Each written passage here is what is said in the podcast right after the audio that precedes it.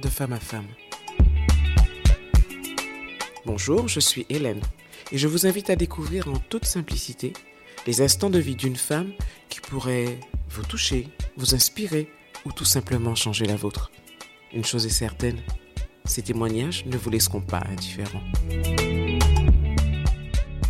Bonjour à toutes et à tous, bienvenue dans ce nouvel épisode, dans ce premier épisode du podcast de Femme à Femme de l'année 2024. Merci d'avoir été avec moi en 2023. En 2022 déjà, oui, j'ai commencé en 2022. Ouh là là, comme le temps passe et le bonheur est toujours intact, intense. Je commence l'année avec une femme qui, lorsque je l'ai entendue parler, quand je l'ai regardée parler, j'ai su qu'elle avait des choses à dire. Enfin, je devinais qu'elle avait des choses à dire. Je suis allée vers elle, elle a accepté de venir à mon micro et j'en suis extrêmement heureuse et vraiment très heureuse de commencer l'année 2024 avec elle parce que j'aime son énergie. Donc je suis vraiment très heureuse de l'accueillir. Bonjour Linda. Bonjour Hélène, je suis très honorée en fait. Hein. C'est moi qui suis très touchée.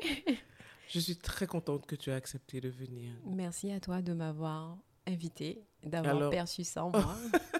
non, parce que euh, on, on, a échangé un petit peu en amont et tu m'as dit une chose qui m'a vraiment touchée, qui est que c'est moi qui ai l'habitude de euh, d'observer les autres, d'écouter les autres, et je n'ai pas l'habitude, juste, tu n'as pas l'habitude qu'on te regarde et qu'on t'observe, toi. Et c'est ce que j'ai fait ce jour-là. Oui, effectivement. Donc, euh, je me suis dit, ouais, Linda, je suis sûre qu'elle a des choses à dire parce que elle fait euh, au quotidien quelque chose d'extraordinaire, pour moi en tout cas. Mais pour y arriver, pour arriver jusque-là, euh, elle a dû passer par certainement des choses pas faciles parce que c'est ce que ton regard m'a dit ce jour-là. Alors, j'aimerais savoir ce qu'aujourd'hui tu auras envie de partager, quelle tranche de ta vie tu auras envie de partager avec nous.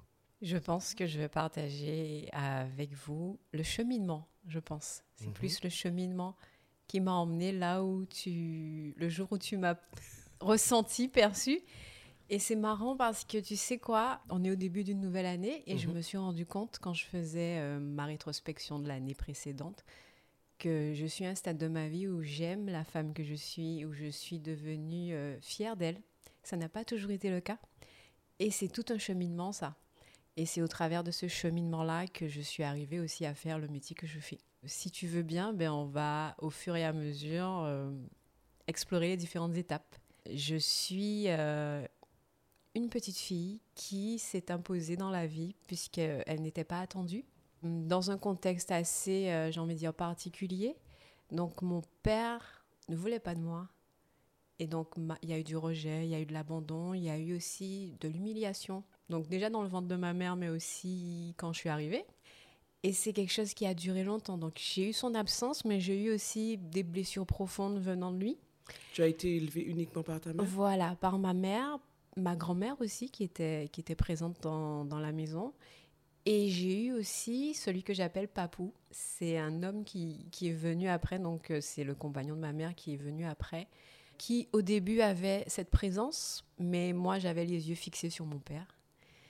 Et j'ai beaucoup attendu de lui. J'ai attendu qu'il me reconnaisse, j'ai attendu qu'il m'aime, j'ai attendu qu'il m'encourage, mais il n'a jamais donné ça. Et on dit que rien n'arrive par hasard. Et ça m'a pris des années, mais j'ai fini par comprendre en fait que cette reconnaissance, c'est moi qui devais l'avoir pour moi-même. Cet amour que j'attendais tant venant de lui, ben, je l'ai trouvé au travers de moi-même. C'est clair que j'avais quand même une mère aimante. Mon papou, je l'ai je l'ai baptisé Papou, c'est moi qui ai choisi de l'appeler comme ça. Alors, si tu veux, c'est moi qui l'ai choisi. Parce que je l'ai choisi quand j'étais adolescente, parce que je sentais ce vide et ce manque, en fait. Euh, je ne recevais pas la nourriture dont j'avais besoin pour me développer. J'aime bien dire que nous sommes tous et toutes, donc, euh, des graines. Et en fait, on va puiser dans la terre ce qu'il faut pour qu'on puisse devenir des arbres flamboyants petite, je pense qu'à un moment donné, je sentais qu'il me manquait quelque chose. Et je me suis autorisée à aller chercher ça. Et Papou était la présence qui était là, la présence masculine, mais c'était une présence qui m'apportait une partie de ce dont il me manquait. Et donc, je l'ai choisi. Je lui ai dit, ben voilà, ben, t'es mon papou à partir d'aujourd'hui. C'est marrant que tu l'aies décidé à l'adolescence. L'adolescence qui est en général une période considérée comme très délicate dans le développement de, des êtres humains. C'est à l'adolescence que tu l'as choisi. Oui, mais c'est parce que j'étais en crise.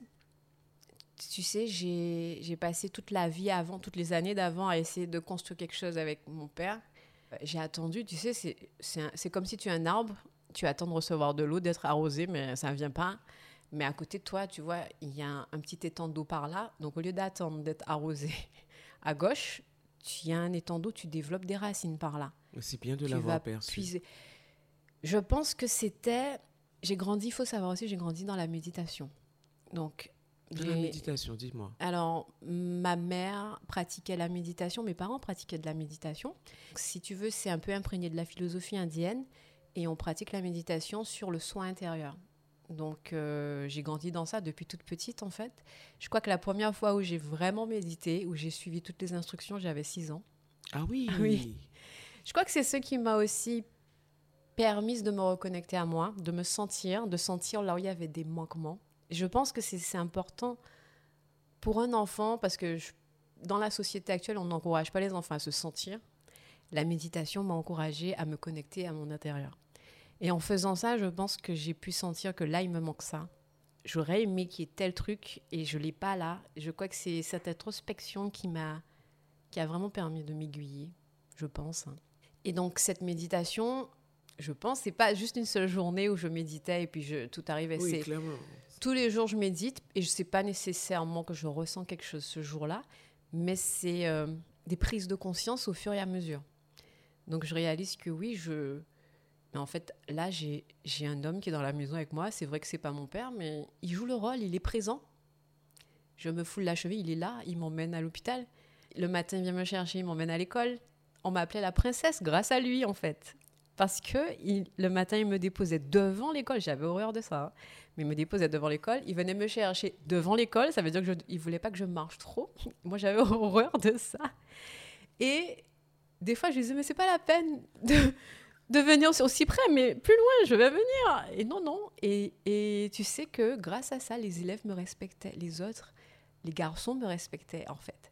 Et donc il y a eu un côté protecteur. J'ai pas compris ça. ça. te dire, c'était une protection. Mais moi, j'ai pas compris ça tout de suite au début. Ah bah, je crois qu'on est tous passés par là, la version de dire à papa et à maman, non, non, pas, pas, pas, trop près, pas trop près. moi, j'ai besoin de m'afficher. Et en fait, tu sais, c'est vraiment avec le recul que je me rends compte de l'importance de tout ce qu'il a fait dans ma vie et je pense que c'est tout naturellement que quand j'étais en crise et que je voulais vraiment que ça soit ben, mon vrai père qui me donne, je me suis dit, mais attends, tu es là en train d'attendre que la fontaine sèche te donne de l'eau, mais là, tu as quelqu'un qui joue déjà le rôle. La différence entre le père spirituel et le père biologique? Je dirais même le père de cœur. C'est plus ça, parce que la différence, c'est que j'ai réussi à construire une connexion émotionnelle avec Papou mon père, si tu veux, à un moment, ben, durant ma crise d'adolescence, j'ai voulu le rejeter, j'ai voulu le renier. Je suis arrivée à ce stade-là et c'est ma mère qui m'a dit Oh là, non, non, non, c'est ton père en fait. Même s'il il a tous ses défauts, tous ses manquements, c'est grâce à lui si tu es là. Ça, c'est une parole qui m'a beaucoup touchée parce que moi, je souffrais beaucoup à cause de lui. Et cette phrase-là m'a réconciliée avec lui, mais ça ne veut pas dire que j'ai été réconciliée par rapport à, au fait qu'il soit mon père. Ça veut dire je respecte le fait que tu aies pu me permettre d'être ici. Merci pour la vie. Mais la connexion émotionnelle ne s'est pas établie en fait. Mais tu le voyais, ton père? Oui, oui. De temps en temps, oui. Mais dans les interactions qu'on avait, c'était toujours blessant. Et c'est difficile à dire, mais je crois que c'est la première fois que je vais le dire comme ça. C'est l'homme qui m'a le plus déchiqueté le cœur. Tu vois le terme que j'utilise? Ah oui. Ça montre ah, il te l'a mis en mille morceaux. Ah oui, oui, oui, oui. Toutes les fois où c'est toujours moi qui a été vers lui pour essayer de réconcilier, de cicatriser. Mais c'est un homme qui avait une vie par ailleurs C'est-à-dire construite avec une, une femme, des enfants Non, non, non. À l'époque, quand j'étais petite, il était célibataire. Et en fait, je ne sais même pas si on, peut rentrer là, mais j'ai vu défiler, moi, des femmes. Et donc, si tu veux, même à un moment donné, j'ai eu l'impression de qu'il me mettait en compétition avec certaines de ces femmes. Il y a, je pense que c'est une des expériences qui m'a le plus blessée. C'était euh, la période de Noël. Donc, tu sais, pour les enfants, Noël, c'est. Et il, avait, il y avait en fait euh, l'arbre de Noël de son travail. Et donc j'avais la date en avance. Et comme à chaque fois, ben, avec ma mère, on allait chercher nos robes. Donc on a fait le shopping pour que je sois jolie pour l'arbre de Noël. Tu avais le- quel âge? Ah, j'étais. Je devais avoir 6 ou 7 ans. Mhm. Et moi, c'était un moment précieux pour moi parce que c'était un moment avec lui. Donc je partais, même si on passait pas toute l'après-midi ensemble, mais je sais que c'est lui qui vient me chercher. On va là. Et ensuite, euh, c'était pas beaucoup, mais c'était en même temps beaucoup pour moi. C'était précieux. Et donc je me suis préparée. Il m'avait donné une heure et euh, j'attends impatiemment. Et l'heure arrive, je le vois pas. Donc un petit moment après, je l'appelle. Il me dit oui, oui, je viens, je viens. Attends-moi, ne t'inquiète pas, je viens. Donc une demi-heure, une heure passe. Allô, t'es sûr que tu viens? Moi, j'attends et tout. Il me dit si, si, si, je viens. Non, non, mais attends-moi, je viens.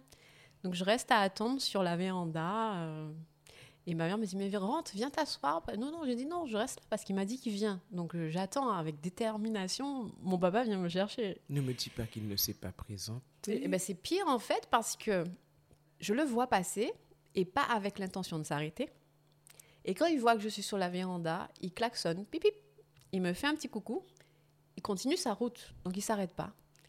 Et je constate qu'il y a une femme à côté de lui. Il m'a pas appelé après, il n'est pas revenu. Je suis restée sous le balcon là à, à attendre. Je me suis, je me rappelle, je me suis accrochée parce que dans ma tête, il va revenir me chercher. J'ai passé pratiquement toute l'après-midi. J'ai passé pratiquement toute l'après-midi là. Et à un moment donné, euh, Papou était là, maman était là, ils sont venus me dire Mais non, mais viens, rentre, on va faire autre chose, on t'emmène au cinéma ou on va quelque part d'autre. Mon... J'ai un frère, donc on- ma mère a eu un enfant avec Papou. Et donc ils me disent Mais on va à l'arbre de Noël de mon frère, si tu veux. Et moi j'ai dit Non, non, non, mon père va venir me chercher. Je suis restée accrochée là au balcon, à l'attendre jusqu'à ce que le soleil se couche. Il n'est pas venu. Il n'a pas appelé, il s'est pas excusé jusqu'à aujourd'hui.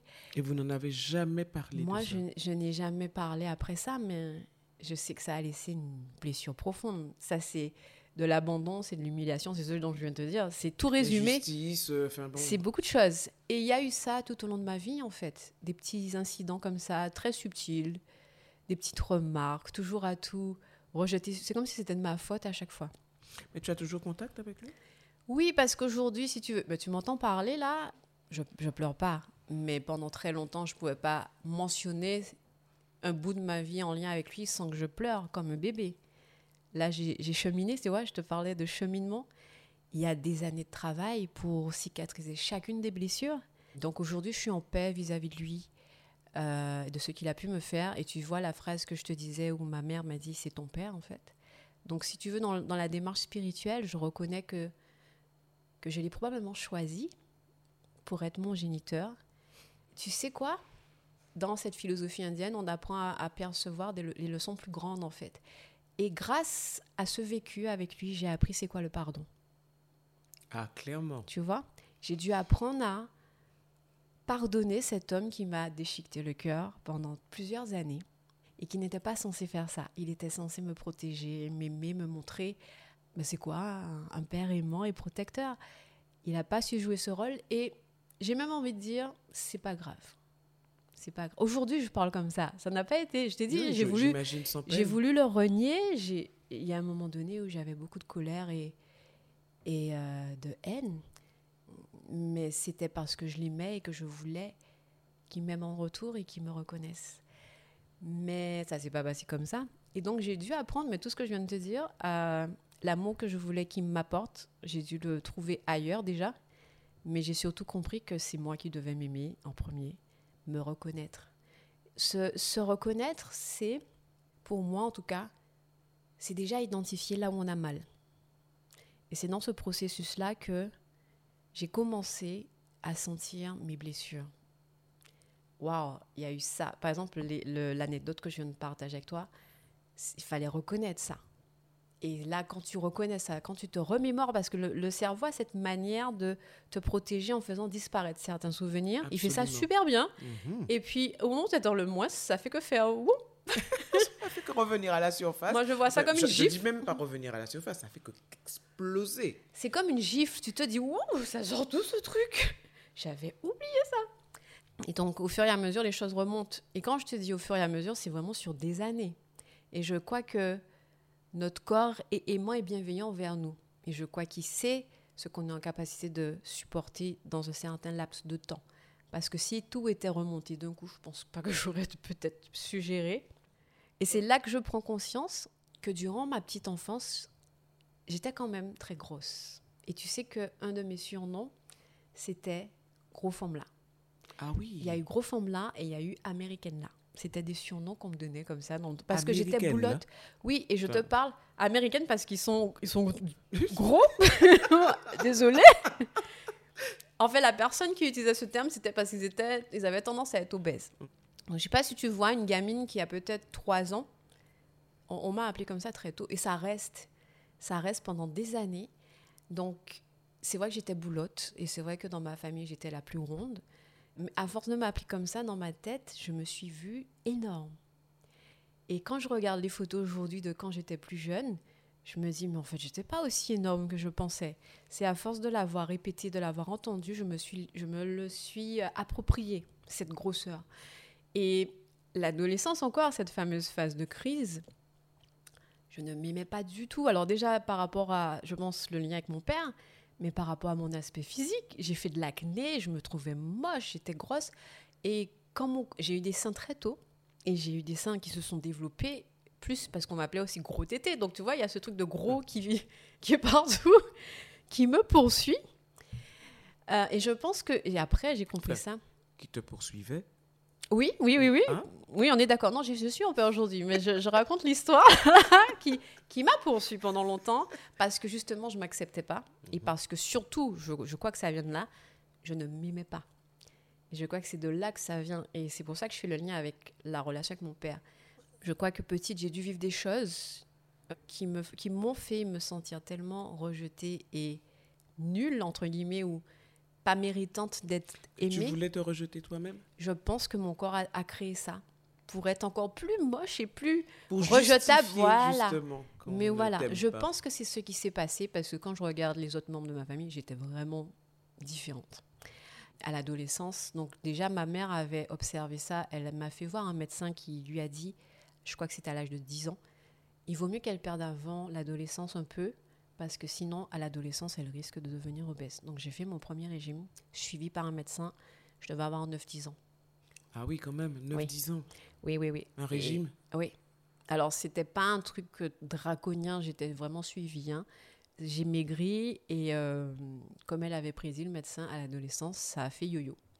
Donc, heureusement que j'avais maigri parce qu'en fait, j'avais gros grossi encore et je pense que j'aurais vraiment été ce que je redoutais en fait, énorme. Oui. L'adolescence, c'est une phase très difficile pour moi parce que bah, faut gérer euh, ma prise de conscience que mon père, en fait, il va jamais changer. Encore rejeter des blessures qu'il rajoute aussi par son comportement. Et moi qui m'aime pas et qui me... Je suis devenue garçon manqué parce qu'il fallait cacher les rondeurs. Donc c'était des t-shirts très larges. Je pense que j'aimais bien quand les garçons me voyaient plus comme leur pote que comme la fille, hum, toi là, parce que quand je commence à avoir des seins, les gars ils te voient plus comme leur copine. Oui, mais tu rejetais ta féminité. Ah non, mais là j'étais à fond et toutes les fois où un gars, un homme me regarde, enfin un garçon me regardait en mode, toi, es... je réagissais avec violence en fait. Et c'est marrant. C'est parce que je voulais justement te parler de l'impact que l'attitude de ton père a pu avoir sur tes relations avec le sexe masculin. Ah, mais j'ai attiré des hommes qui ressemblaient beaucoup à mon père. normal. Alors, mais ça, ça va très loin. quand je te dis ça, tu sais. beaucoup de psy diraient normal. Tu sais, quand je te dis ça, ça va même très très loin.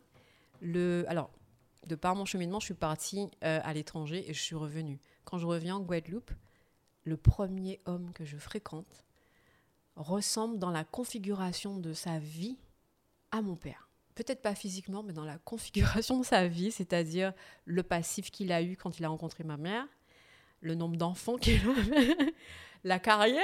Je dis, mais attends. Et c'est après que je. Dans le moment, tu réalises pas nécessairement. C'est après, tu te dis, mais attends, c'est flagrant. Et ce, cet homme-là, donc ça a été terrible comme histoire, ça m'a vraiment blessée. Encore une fois, les mêmes blessures que j'ai eues avec mon père, tu n'avais pas encore réglé le problème avec ton père? Mais attends, c'est là que je commence à régler, là. je crois que c'est là qu'on règle tout. puisque je prends conscience, si tu veux. Alors là, je reviens avec mon bagage déjà professionnel, Mhm. donc j'ai déjà une autre ouverture d'esprit. Quand je, vis, quand je vis cette expérience avec cet homme-là, je réalise en fait les peut-être les blessures de mon père. Je réalise qu'est-ce qu'il a pu avoir et qui l'a entraîné à se comporter comme ça avec moi. Je suis pas en train de pardonner tout de suite, mais je comprends mieux. Je comprends aussi que la leçon véritable que j'ai à apprendre, c'est de me protéger. S'aimer, c'est déjà apprendre à se protéger. S'aimer, c'est pas juste aller chez l'esthéticienne et on se fait bébelle. C'est pas ça, hein, ça c'est trop facile. Ça. Non, ça c'est mettre de la pommade. Oui, ça, c'est facile. les choses. Mais quand on s'aime véritablement, on veut le meilleur pour soi. Et donc, on apprend à dire stop. Ça, je ne mérite pas ce comportement-là. Et tu peux toujours dire que tu m'aimes. Ça, pour moi, ce n'est pas de l'amour. Pour moi. C'est pas ce que je veux dans ma vie. Ça a été difficile. Mais une fois qu'on apprend à faire ça, j'ai envie de dire que ben, on atteint un niveau euh, d'amour et de respect de soi, de sa personne. Savoir ce qu'on mérite. Je crois que c'est un cheminement, ça parce que avec cette relation, j'ai permis pendant bon, ça n'a pas duré très longtemps dans le temps, je suis assez fière de ça, mais j'ai quand même toléré certains comportements, des mensonges, des trahisons, des, des... je suis pas fière de, de cette relation du tout, hein. mais grâce à elle, mine de rien, c'est là où j'ai dû, prendre 10 ans de maturité d'un coup. Elle a duré combien de temps cette relation? Euh, Peut-être euh, si on, on oublie un peu les, les petites pauses qu'il y a eu, disons en gros une, une année. Ah oui, ce fut court. Oui, ah oui, euh, ben, Dieu merci. Parce Oui, que oui, je pense que j'aurais pu être, euh, j'aurais pu être très, am- mais encore une fois, j'ai dû être assez éclairée. Tu sais, encore une fois, je remets toujours en, en avant la méditation. Et à cette époque-là, j'avais aussi mon bagage professionnel. Donc, on m'apprend à observer les gens, à essayer de les comprendre et à, à- à identifier certaines choses, tu vois. Donc, je pense que très tôt, la méditation te rend sensible aussi aux gens. Donc tu arrives à sentir qu'il y a un truc louche. Il y a un truc, même si tu sais pas dire tout de suite, et puis il y a ton instinct féminin aussi. Même si tu ne sais pas mettre le doigt dessus, même si tu es enrobée d'amour, parce que j'étais amoureuse, faut le dire dans le moment, il y a un truc qui te, il y a un petit truc qui te fait travailler, réfléchir, et donc tu observes différemment, tu et tu finis par te rendre compte dans quoi tu es. Donc des prises de conscience encore. Mais il en aura fait pour euh, ton cheminement, ton père. hein. Oui, c'est la personne qui m'a fait le plus de mal, en fait. Hein. C'est c'est pas un truc qui est facile à dire. Et quand je, quand je regarde le, le terme que j'utilise, déchiqueter, c'est c'est euh, c'est assez visuel Mm, comme clairement. image, Mhm. mais c'est mon ressenti, en fait. Mais comme je te disais tout à l'heure, pour moi, c'était, je vais pas dire nécessaire, mais au travers de ça, j'ai grandi et je suis devenue la femme que je suis aujourd'hui. Et je l'aime, cette femme, et j'en suis très fière. Est-ce que ta mère avait conscience de, de toute cette souffrance par rapport à ton père? Alors, je crois que ma mère aussi a dû souffrir de sa relation avec lui et a dû souffrir aussi du fait que elle ait été abandonnée par- déjà par rapport à la grossesse, mais aussi vis-à-vis de moi. Elle voyait. Et quand, quand elle me voyait triste et tout, elle le supportait pas. Je pense que ça lui rappelait peut-être Des choix. Des choix elle aussi. Elle était... Oui. Et donc, elle, elle, ben, c'est la femme antillaise, hein, elle m'a appris à être. euh, euh, tiens, tiens bon, ah, debout, en avance. Mais, encore, moi, je suis très à l'écoute de moi. Je sais pas, je pense que moi, je mets ça sur le compte de la méditation. Et je lui disais, mais en fait, ça me fait mal. Donc, je vais pleurer là. Euh, je peux pas te contenir ça. Tu acceptes tes émotions. Donc, euh, voilà. Euh, Mais elle était dans la méditation aussi, oui, pourtant. oui. Oui, mais moi, je suis née dedans. Alors, je pense qu'il y a un décalage. Elle, elle rentre dedans quand elle est déjà adulte. Elle a un passif, j'ai envie de dire, euh, catholique, avec des femmes potomitans autour, tu vois. Il y a des trucs bien ancrés. nous quatre chimbés, nous pas... tu vois, il y a... Et moi, j'ai...